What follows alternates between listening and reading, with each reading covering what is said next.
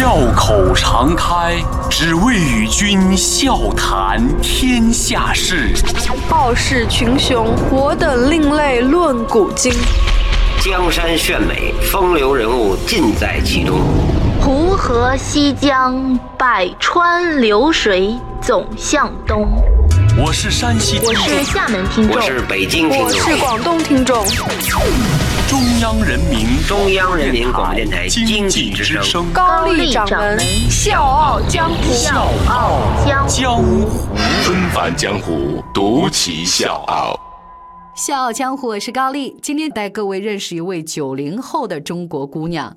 这姑娘呢，留学海外，悉尼大学硕士毕业，但是她没有遵循父母的期待进入知名的国际企业，而是选择自己四处奔走，甚至在澳洲的街头送外卖。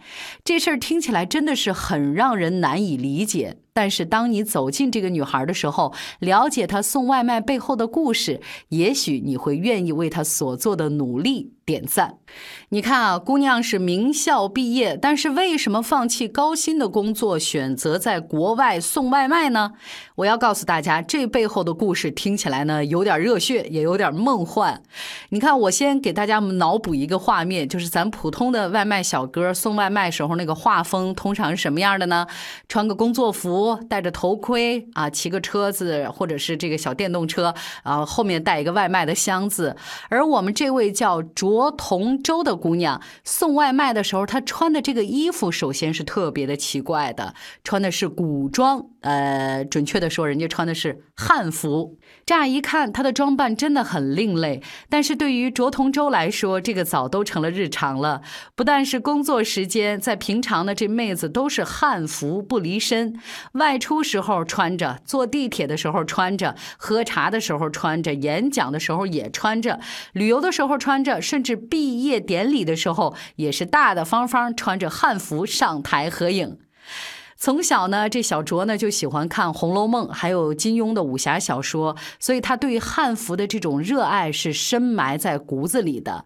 当他要穿着汉服出门的时候，连自己的爷爷都表示质疑，说：“孩子啊，你这么怪里怪气的出去，会被别人笑话的。”说实话，对这件事儿，小卓自己也经历了一个克服尴尬心理的时期。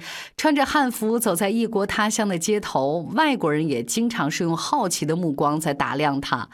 但是有一件事情彻底改变了他的想法，说呢，有一次在地铁上，有人拿手机偷拍他，而且小声的跟同伴说：“哦，你看那个女孩穿的好美哦，可惜我拍不到她的正脸。”没想到这个时候，小卓大大方方的转过头，直接跟他说：“你可以拍我的正脸。”在澳洲留学期间呢，小卓渐渐地抛除了他之前的顾虑，把汉服穿成了日常，而且不断地琢磨着怎么样让汉服被更多的人了解和欣赏。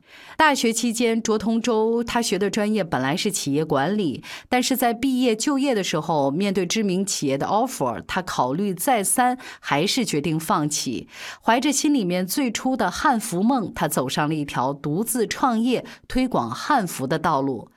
最初呢，他是想在澳洲开一家汉服主题的小面馆儿，做了特别仔细的市场调研，也选好了地段，谈好了商铺，聘请的厨师也到位了。好不容易他说服家人支持自己的这项尝试，结果呢，小店儿还没开张，厨师就突然出幺蛾子，说我不干了。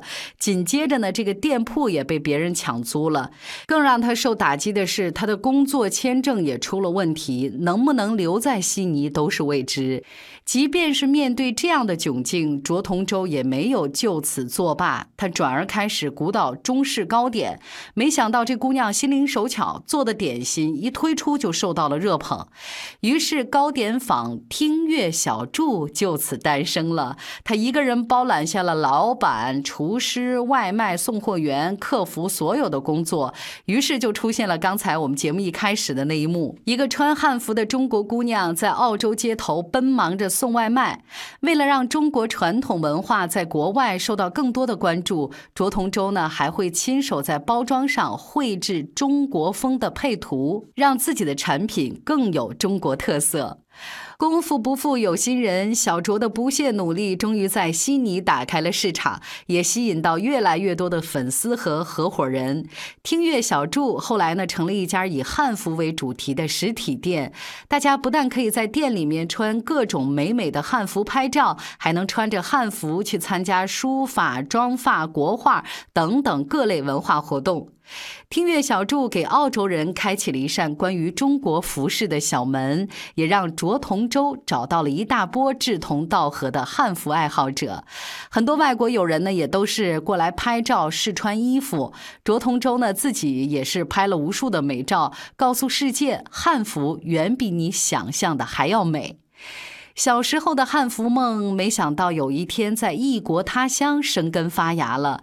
然而，对于卓同洲来说，这一切并不是结局。他心底还有一个更深的渴望，就是要让汉服走向世界。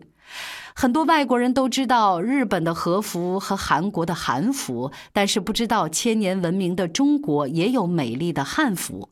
卓同舟穿着汉服在澳洲街头随机做过一次采访，让路人猜一猜我来自哪里。